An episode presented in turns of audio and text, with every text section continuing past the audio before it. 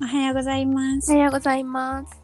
このチャンネルは学生2人が今話題のニュースについて話してみるラジオです。みよとたまでお送りします。今日のテーマは、はい。アフターコロナの時代の観光業についてはい。です。朝日新聞の記事から、訪日客激減、観光庁直撃、売上1割店を持たないという記事や、4月の宿泊客数91%減、岐阜の観光地など、今コロナの影響で各地の観光地が大きな打撃を受けていることは皆さんもご存知だと思います。それで私たち二人で、まあ今後の観光がどうなっていくのかとか、どうあるべきかなとかのような話をしていきたいと思います。よろしくお願いします。で、行きましょう。はい。どうですか？観光について、たまちゃんも私も観光がすごい好きなね、大好きタイプで。ね。やけど、実際どうかな？なんかコロナの後変わったなとかいろいろある？まあ、あ、そうね、えっと、旅行に行かなくなりました。ああ、行かなくなりましたか。うんううんうんんうん。こう出ることはあるし、うんうん。ちょっとね、車でどこかに行くとかはあるけれども、でも、うんザ観光っていう観光地に行って、こう何泊かして、で、その観光地を巡ってとか、なんかそういった観光はしなくなったから、うんうん。うんうん。なんか私、確かに。そう、しなくなりました。なんか私はうん。逆に結構観光してて、観光、旅行に行っててっていうのも、あの、まあ、いつ第2波が来てもおかしくないし、こう学生最後の年にもうちょっといろんなとこに行きたい。海外はもう行かれへんやろうから行きたいっていう気持ちがあって、結構週末に自家用車でうんうんうんうん。行ける範囲で、例えばキャンプに行ったりとか、うんうんうんうん。そうやね。こう、Airbnb とかの貸し別荘とかを探せるようなサイトとかで、一軒貸しを借りたりとかして、こう今までの食べ歩きみたいな観光じゃなくて、こう、車で行ける範囲で誰にも会わないような、迷惑をかけないようなところで、うーん、楽しむうんうん。みたいな風に自分の中の旅行っていうのが今変わってきてて、こうホテルとかに泊まらなくなりました。うん、なるほどね。うん。なんかそれは、あの、あれだね。えっと、星野リゾートさんがこうんうう、やんってることにも通ずるなと今思いました。うんうんうん。なんかこれからは観光地、地元の観光を楽しむマイクロツーリズムっていうのが流行っていくっていうふうに言われてるね。うんうんうんうん。なんか、そうだね。私が住んでる地域はそんな観光地って感じじゃないけど、なんかそれでも、こう、マイクロツーリズムって言われる一つの中に、これ私の考えやけど、うんうん。なんかそういう、例えば、家事とかをせんでいいやんか。あだから観光の価値観が変わりそう。なんか観光地を楽しむっていうよりは日常から離れるみたいな。うんうんうん。だからこう旅館で料理を出してもらうだけを求めて、その近所の旅館でいいから、みたいな。景色を楽しむというよりは非日常を楽しむみたいな。うんうんうん。なんかそんな風にシフトしていくような気もする。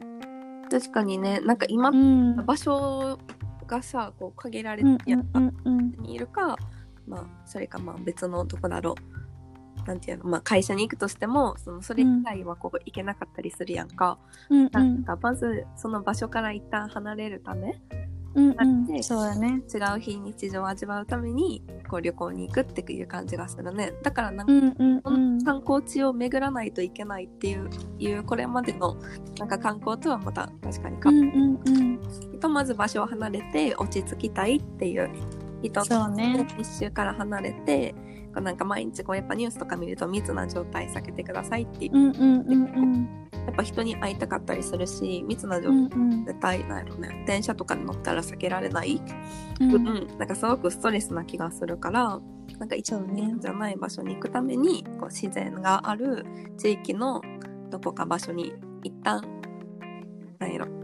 行こうみたいな。逃れようみたいな。うんうん。のもありそなう。ね。なんか、あとなんかコロナの後からかわからんけど、季節の問題かわからんけど、こう海とかにすごい行きたくなるようになった。な行きたい。うん、なんか多分そういう開放的な場所うんを求めてるっていうのと、私も登山とかなんかアフターコロナの後に行き始めたんやけど、うんなんかこう SNS 見てるとそういうハイキングやったりとか、うんうんこう、田舎に住んでる子たちが自分の田舎を、まあ、結構上げてるようなシーンを多く見かけたりとか、こうやっぱり自然を求めてる人が多いうん。あのかなっていうのはすごい思った。確かに、なんか登山うんにもどっちもこう似合うんったことがあって、なんか、うんうん登山は、あの、コロナがこう3月ぐらいに流行った、あと4月、うんうんうん。すごくみんな登山に行くようになって。言ってたよな。言ってたの。そうそうそう。で、それでなんか、逆に人めっちゃ多いやんってこうなってた。うんうんうんうん。あの泳いでる分には全くそうんの感染しいひんから、うんうんうん。これからめちゃめちゃやろ人が来るだろうってできても映らないうん。し密にもなうらない。大丈夫なんじゃないかみたいななんかそういうこともニュースで見ました。うん、でもな今年海水浴場開か開くとあこ少ないみたいなニュースもな多かったよな。でもあれな泳いでる分にはいいけどビーチにいたりそうね。海の家と更衣室とかがあかんっていうのは、そうやんな。っうん、言ってたなてなるとなんか今年はすごい夏とか観光に行く場所がめちゃめちゃ限られるね。このプールとかもそうねまあ、でなんか言わないものも行ってたりするやんか。でもプールうんうんうんうん厳しいやろうし、って思った。でもなんかうん今回さこう小学生とか中学生とかの休みがめっちゃ短くなってるよ夏休みもあ10日間うんうんってなった時に遊びに行く日数が減ると思うしうん。確かに。なんか、私がすごいこれ思ってるのはさ、小学生結局休み、お盆やんか。ほんで会社もお盆が休みで、まあその一週間ぐらいだけが唯一子供も大人も休みみたいになるから、その期間の、なんていうの観光バブルというかさ、、めっちゃ大きそう。なんか今まで夏休みの1ヶ月間で分散してたのが、ちょっとなくなるんじゃないかなって思ったりもする。だから、そんだけ密集するんじゃないかなって気持ちもあるし、うん、まあ、それどころじゃない？その、お金とかもさ、収入減る、ボーナスが減るっていうのが分かってる人も多いやろうから、それ減るんかなっていう気持ちもあって。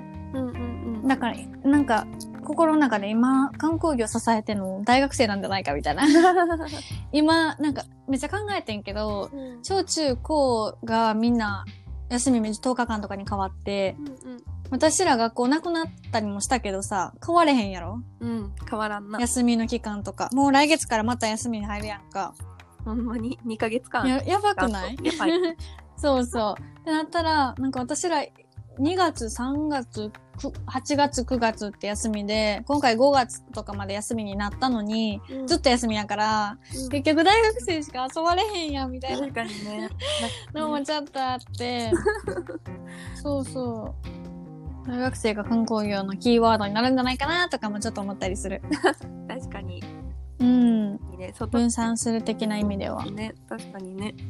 うん、なんかその1週間、夏休みの1週間は、うんうん。外出そうやな。特に家族連れとか。せやな。子供だけやったらさ、小学生やっうん。てできひんやんか。うんうん、うん。大学生やったら旅館泊まるとかさ、別に。そうそう。またぐことも普できる。通にするもんな。そうそれお金もある度。程度稼ぐし。うん。だからなんかその1週間すごいみんな外出そうやなと思って、で、特にうん。さっき言ってたマイクロツーリズムじゃないとこに出そうやなと思った。せっかくあの1年に1回しかないかもしれない1週間やから、ちょっと後でしよっかって言って、そうね。しそうで、でもなんか、なんか、うん。その、それ以外の土日とかはさ、逆にその働いていても、うん。あの、休みがあるとか、多分そういう人もこのいると思うから、なんか、ふこれからの、なんかスタンダードな旅行っていうのは、この土日とか、うんうん。その連休を取るというよりもは一日で行けるような場所にこううん着くようにシフトしていくと思うから、なんか地域経済にとってはすごくいい流れやとう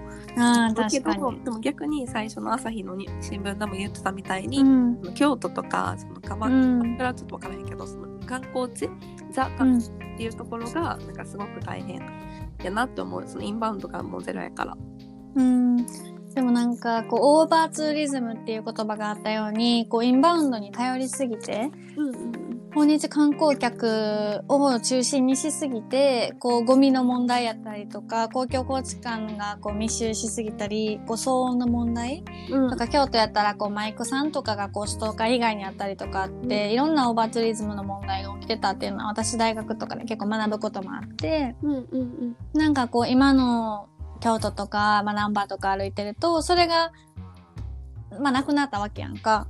うん、そうやな。で、まあ明らかにこう売り上げは減って店が持たないってなってるけど、こう地元に住む人とか、こう、うん日本人の観光客側の目線で行くと、なんかやっと美しい京都が見れたなと思って。うんうんうんうん。そういうなんか、うーん、今までさ、置いてるものも、店で置いてるものもさ、こう、キティちゃんとかさ、こう、明らかに外国人向けうんのものがすごい多かったけど、なんかもっと私らが買いやすいようなうんうんうんお土産とか、私らが楽しみやすいような旅館とか、うん。うんうん。そういうエアビーみたいなシステムみたいなのに変わってって、まあこの1年2年変わることがすごいキーワード。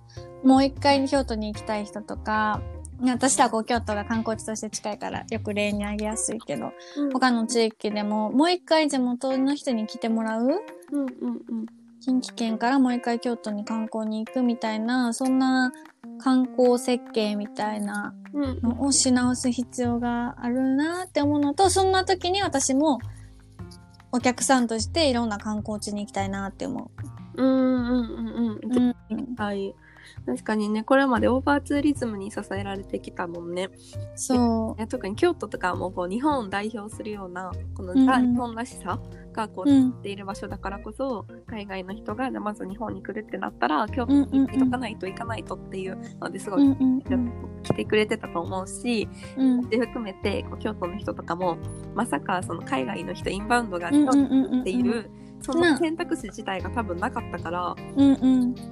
実際にこれが起きた時にすごく困,、まあ、困ったしお店もうん潰れてしまったし、うんっていうのでやっぱその海外からのお客さんにすごく支えて、支えられてきた部分もあったなと思う。うんうんうんうん。しでもなんか確かになんかその分なんか京都に売ってるお土産とかって、京都のものではあるけど、なんか、うん京都の文化じゃないやんそれみたいなお土産とかもいっな。ぱいあって、うん。そうなんかね当時はねその海外の人がこう喜んでくれるようなもの日本に来たよっていうのをこう証明するためのお土産を売ってるからそ。そうそれはそれで一ついいなと思ってたものの、うん。でもせっかく今こうインバウンドがない状態ででも逆にうん。日本人のさその日本の伝統とかまだこう知ってたりするわけやからうんうん。お土産しかりなんやろもっとこう日本らしさ京都らしさがこう出てくるようう。なんお土産とかも作ってほしいし、まあ、お土産なくてもいいかもしれへんし、うんうん。ねなんかそう思いますなんか今のうちにこう文化をもっとあの洗練させる期間であってほしいなって思う、うんうんね。海外の人も来れるだろうし。そうね。なんか東洋経済の記事で、リスクの分散が大事みたいなの書いてるのもあって、うん。なんか、今まで例えば韓国人観光客向けにとかやってたところが、韓国人との関係が悪く、韓国人じゃなくて観光政府、韓国政府と日本政府の関係が悪くなった時に一気に打撃を受けたりとか、こう中国人の爆買いっていうところに、こう、ターゲットを絞ってた人たちが今回こうやって先、真っ先に、うん、しんどいところに窮地に立たされた？